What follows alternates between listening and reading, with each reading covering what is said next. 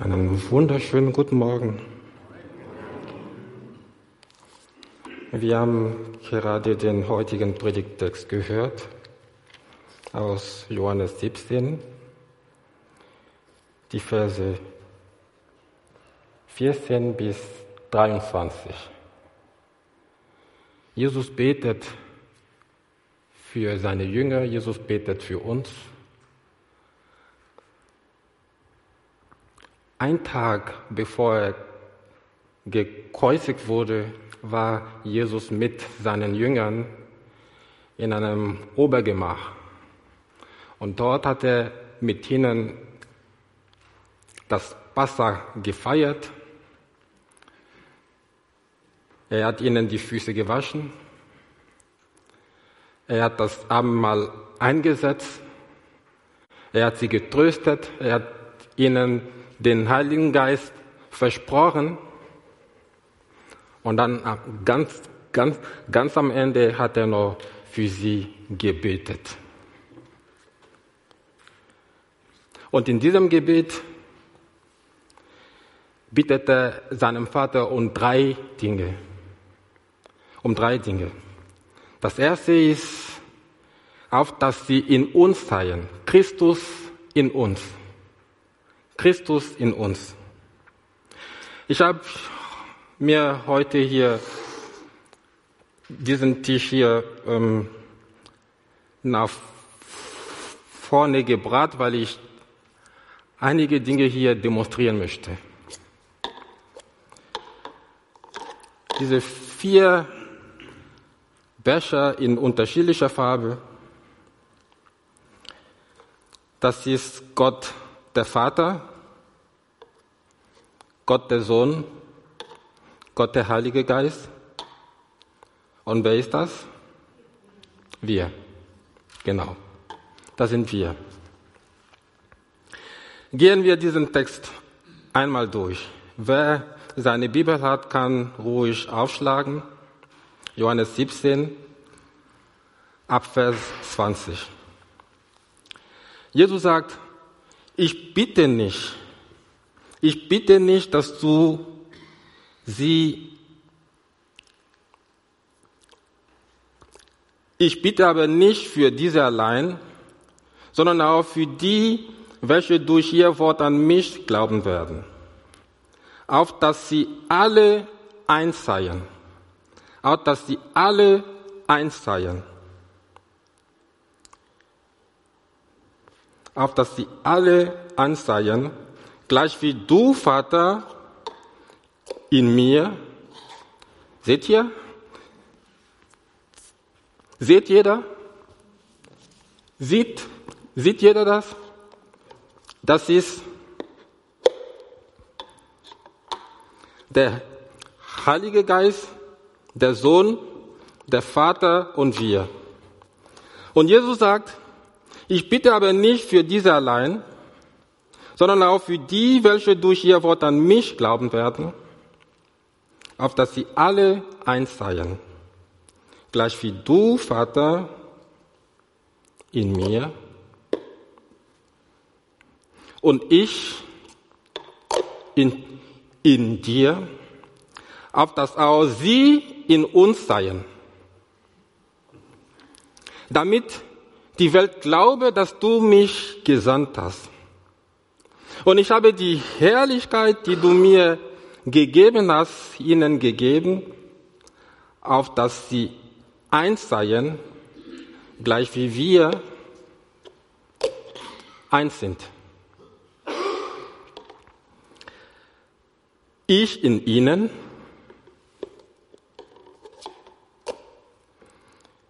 ich in ihnen und du in mir, damit sie zu vollendeter Einheit gelangen und damit die Welt erkenne, dass du mich gesandt hast und sie liebst, gleich wie du mich liebst.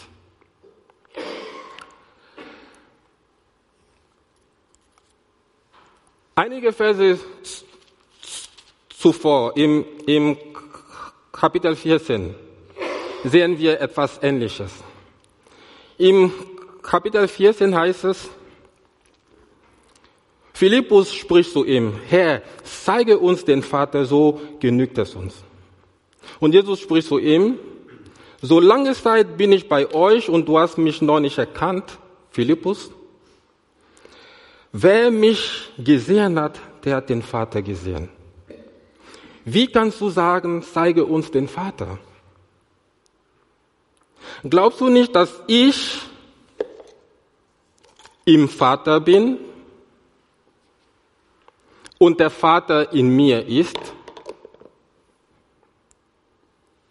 Die Worte, die ich zu euch rede, rede ich nicht aus mir selbst. Und der Vater, der in mir ist, der in mir wohnt, der tut die Werke. Glaub mir, dass ich im Vater bin und der Vater in mir ist. Und wenn nicht, so glaubt mir doch um der Werke willen. Wir gehen ein Stück weiter im selben Kapitel, die Verse 15 bis 20. Jesus sagt, liebt ihr mich, so haltet meine Gebote. Und ich will den Vater bitten, und er wird euch einen anderen Beistand geben, einen anderen Beistand geben, der bei euch ist, den Geist der, der Wahrheit, den die Welt nicht empfangen kann, denn sie beachtet ihn nicht und erkennt ihn nicht. Ihr aber erkennt ihn, denn er bleibt bei euch und wird in euch sein. Weiter, ich lasse euch nicht als Weisen zurück, ich komme zu euch. Nur eine kleine Weile und die Welt sieht mich nicht mehr. Ihr aber seht mich. Weil ich lebe, sollt auch ihr leben. Und an jedem Tag werdet ihr erkennen, dass ich in meinem Vater bin. Ich bin ein bisschen verwirrt, wer der Vater und wer der Sohn ist. Dass an jedem Tag werdet ihr erkennen, dass ich in meinem Vater bin und ihr in mir und ich in euch. Seht ihr diese einer dieses Spiel zwischen Vater und Sohn und Heiliger Geist und uns? Seht ihr das? Das, was uns Jesus hier beschreibt?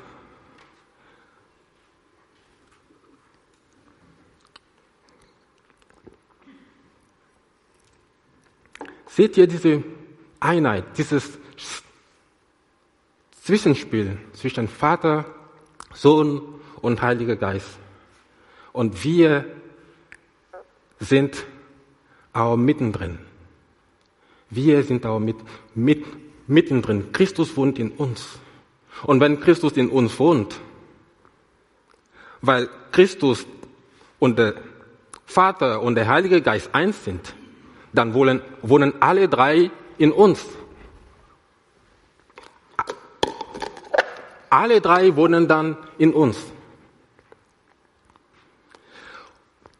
Und Philippus fragt dann Jesus, zeige uns den Vater, so genügt es uns. Und Jesus sagt, wer mich gesehen hat, der hat den Vater gesehen. Wer mich gesehen hat, der hat den Vater gesehen. Und ich sage euch, das gilt auch für dich. Ihr habt nicht verstanden, noch einmal. Philippus sagt, Herr, Meister, zeige uns den Vater, so genügt es uns. Und Jesus sagt, wer mich sieht, der sieht den Vater. Wer mich sieht, der sieht den Vater. Das heißt, wenn ich Carsten sehe, dann sehe ich in Carsten den Vater. Wenn ich Hansi sehe, dann sehe ich in ihm den Vater. Da, es ist ja Gottes Ebenbild. Weil Gott in ihm wohnt, sehe ich in ihm den Vater. Das gilt für jeden einzelnen von euch. Wer mich sieht, der sieht den Vater. Wer mich gesehen hat, der hat den Vater gesehen. Ist das nicht wunderbar? Das ist eine großartige Botschaft. Das ist eine großartige Botschaft. Wenn ich Rolf sehe, sehe ich den Vater. Wenn ich Friede sehe, sehe ich den Vater. Wenn ich Petra sehe, sehe ich, sehe ich den Vater. Das ist eine großartige Botschaft. Leben wir das aus. Es, es bedeutet,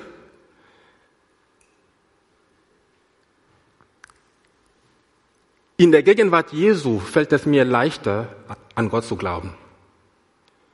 In der Gegenwart Jesu fällt es mir leichter, an Gott zu glauben, weil wenn ich ihn sehe, dann sehe ich den Vater.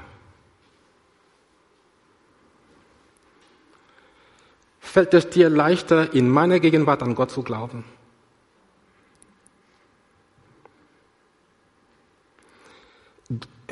Ich weiß, ich bin nicht perfekt. Ich habe so viele Fehler. Ich mache ständig Fehler und, und und ich kann mir sehr gut vorstellen, dass es euch nicht leicht fällt, in meiner Gegenwart an Gott zu glauben.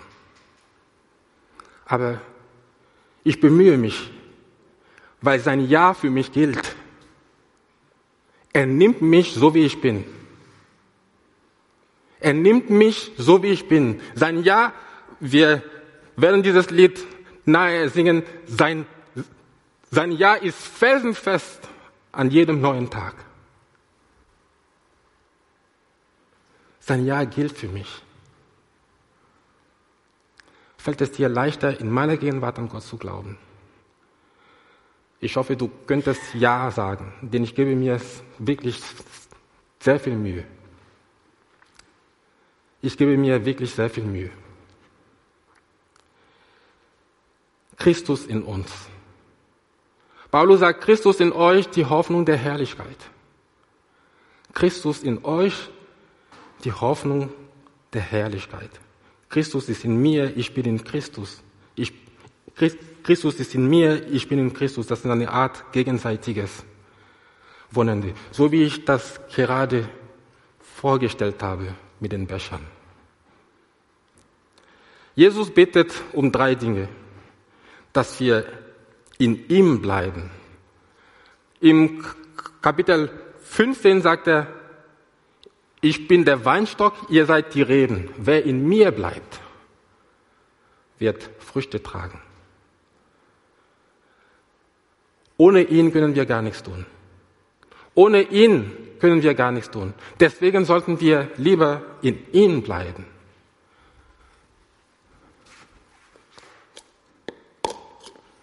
in ihm bleiben. Bleibt in mir und so bleibe ich in euch. Das zweite, Jesus betet für die Einheit seiner Jünger. Auf dass sie alle eins seien, heißt es hier. Im Vers 22 heißt es hier, Und ich habe die Herrlichkeit, die du mir gegeben hast, ihnen gegeben, auf dass sie eins seien, gleich wie wir eins sind. Ich in ihnen und du in mir, damit sie zu vollendeter Einheit gelangen und damit die Welt erkenne, dass du mich gesandt hast und sie liebst, gleich wie du mich liebst. Ich frage mich, was Jesus sich dabei gedacht hat, als er er betet hier für seine Jünger. Ich frage mich, was er sich dabei damals gedacht hat, als er sich seine Jünger ausgesucht hat. Nehmen wir zum Beispiel einen Petrus. Jemand, der so impulsiv und so schnell zum Handeln, nicht nur schnell zum Handeln, auch schnell zum Reden. Ja? Und dann Neben ihm sehen wir Johannes, den Jünger, den Jesus liebte. Ja? den Jünger, den Jesus liebte. Jemand, der sanftmütig und, ja, ja, also, auf die eine Seite haben wir Petrus, der so ist, und auf der anderen Seite haben wir Johannes. Johannes, der ganz ruhige, der ganz feine Kerl. Das Bild haben wir geschossen letztes Jahr, als wir in die Elf Elfenbeinküste flogen. Am Flughafen in Paris haben wir einige amerikanischen Missionare getroffen. Der, der neben mir steht, er hat versucht, mich zu evangelisieren und dann gleich, gleich, gleich festgestellt, dass ich selber Pastor bin. Und, und er war so begeistert und er hat alle seine anderen Freunde, Missionare gerufen und wir haben dieses Bild geschossen. Seht ihr, man kennt sich nicht, man trifft sich irgendwo in einem Flughafen in Paris und dann stellt man fest, oh, ihr seid auch Christen. Und es ist egal, welche Denomination, ob Baptisten oder, ja, das war völlig egal. Aber diese Einheit, diese Einheit, darum geht es. Ja, unterschiedliche Leute. Petrus, Johannes, so unterschiedlich. Ja. Petrus und Johannes waren so unterschiedlich, aber welche Jünger waren immer zusammen? Petrus und Johannes. Petrus und Johannes, sie waren immer zusammen. Nehmen wir zum Beispiel das, das, das Beispiel von Philippus, der Leichtgläubige. Philippus war ein Leichtgläubiger. Und dann neben ihm haben wir Thomas, der Schwergläubige, der sagt, wenn ich ihn nicht sehe, wenn ich meine Finger nicht in seine Nägel mal, mal stecke, werde ich niemals glauben. Stellt euch das mal vor. Zehn Freunde sagen ihm, unser Herr ist auferstanden. Thomas sagt, nee, ich glaube das nicht. Erst wenn ich sehe, dann werde ich glauben. Auf der anderen Seite ein Philippus, der ein Leichtgläubiger ist. Wenn ihr diesen Text lest, werdet ihr erkennen, dass der Philippus wirklich ein Leichtgläubiger ist. Ja? In, in, Im Kapitel 1 lesen wir etwas ähm, dort. Es heißt dort, am folgenden Tag wollte Jesus nach Galiläa reisen, da findet er Philippus und spricht zu ihm, folge mir nach. Philippus aber war von Bethsaida aus der Stadt des Andreas und Petrus. Philippus findet den Nathanael und spricht zu ihm, wir haben den gefunden, von, von welchem Mose im Gesetz und die Propheten gesch geschrieben haben, Jesus, den Sohn Josef von Nazareth. Und Nathanael spricht zu ihm, kann aus Nazareth etwas Gutes kommen? Und Philippus spricht zu ihm, komm und sieh. Philippus, der Leichtgläubige, Thomas, der Schwergläubige. So unterschiedlich, aber wer, welche Jünger waren immer zusammen? Philippus und Thomas. Philippus und Thomas. Gehen wir weiter.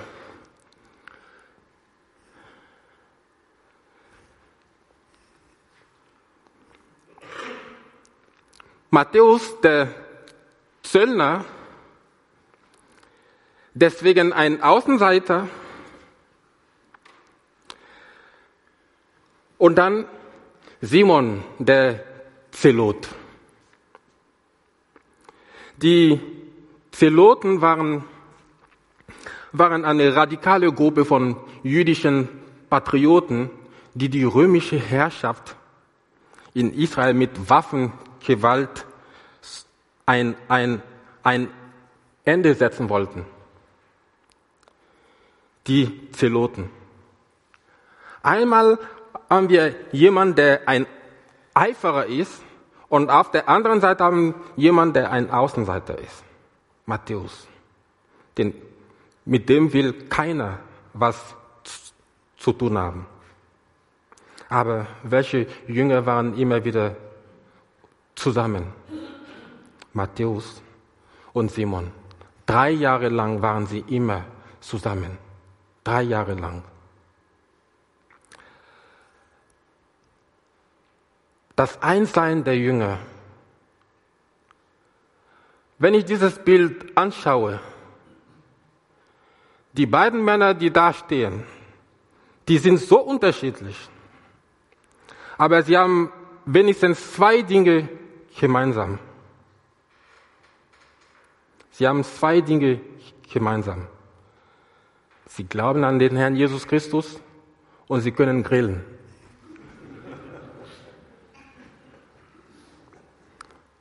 Vielleicht fragst du dich, welche Eigenschaften Jesus in Petrus sah, als er ihn berief, ihm nachzufolgen.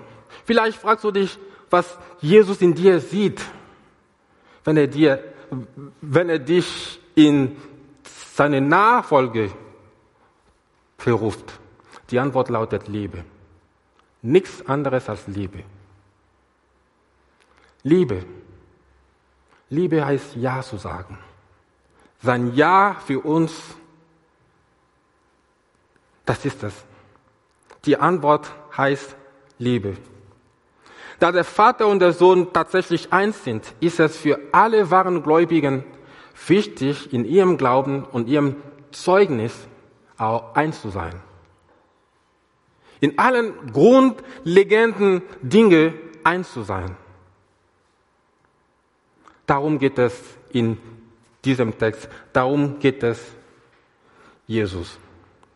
Eins zu sein. Jesus betet weiter und dann sagt er im Vers 14, ich habe ihnen dein Wort gegeben und die Welt hasst sie, denn sie sind nicht von der Welt, gleich wie auch ich nicht von der Welt bin. Ich bitte nicht, dass du sie aus der Welt nimmst, sondern dass du sie bewahrst vor dem Bösen. Sie sind nicht von der Welt, gleich wie auch ich nicht von der Welt bin. Heilige sie in deiner Wahrheit. Dein Wort ist Wahrheit. Gleich wie du mich in die Welt gesandt hast, so sende auch ich sie in die Welt. Und ich heilige mich selbst für sie, damit auch sie geheiligt seien in Wahrheit.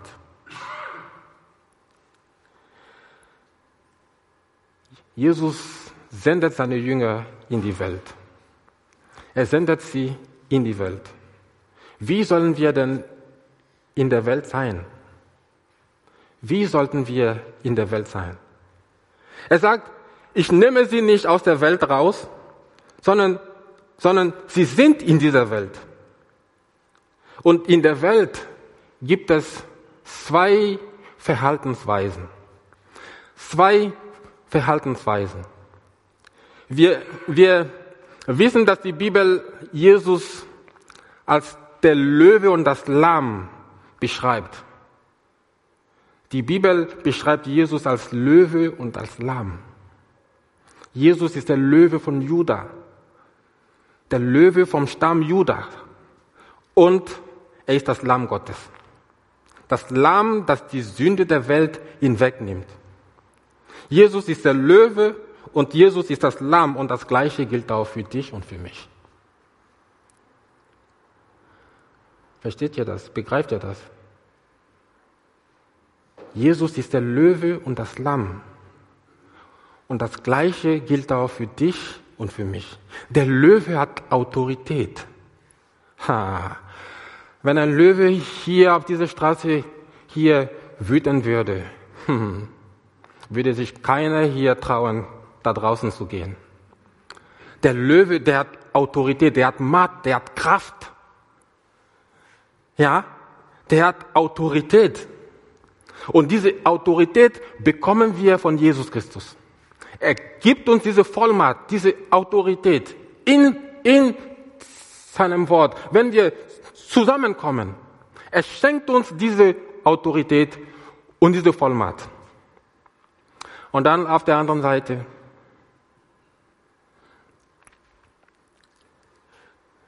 Jesus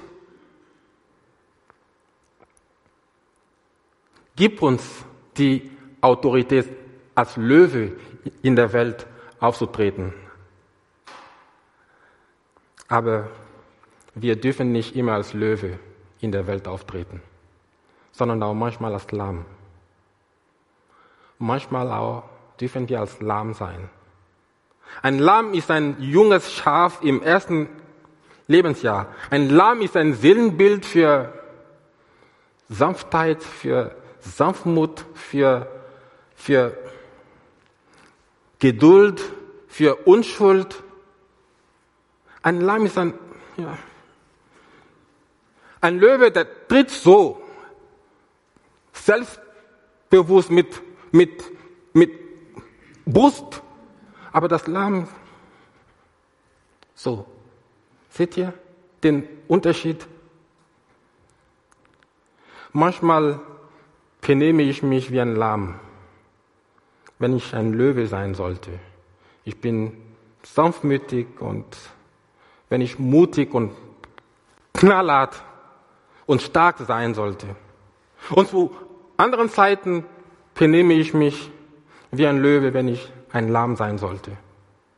Ich bin so wild, wenn ich liebenswürdig und sanftmütig und unterwürfig sein sollte. Jesus war auch in der Welt und er stellte sich mit löwenhaftem Mut, als er die Geldwechsler aus dem Tempel rausschmeißte. Ja, auf der anderen Seite hat er gegenüber der Frau, die, die beim Ehebruch ertappt worden ist, als Löwe sein sollen, knallhart sein können. Aber stattdessen war er liebenswert und sanft wie ein Lamm. Seht ihr den Unterschied? Ja?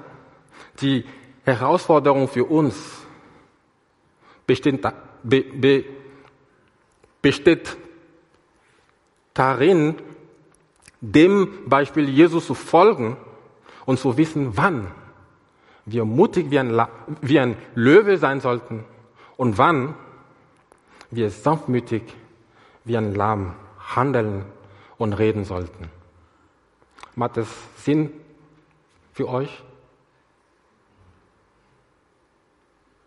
Fassen wir das alles zusammen. Jesus sagt, ich bitte nicht, dass du sie aus der Welt nimmst. Jesus hat dich als sein Jünger auserwählt und dich in diese Welt hineingestellt. Und er möchte, dass du sein Beispiel folgst. Dass du in ihm bleibst. Nur in ihm kannst du, kannst du Früchte tragen. Nur in ihm. Ohne ihn kannst du gar nichts tun.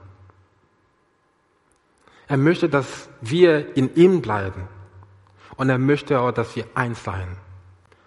Trotz aller Unterschiede, dass wir eins seien. Und als du nun mit Jesus und in der Einheit mit anderen Christen unterwegs bist, versuche ihm ähnlicher zu werden und zu wissen, wann du mutig wie ein Löwe und wann du sanft wie ein Lamm sein solltest. Möge der Herr uns seine Kraft, seine Zuversicht und seine Liebe schenken, dass wir das schaffen können. Amen.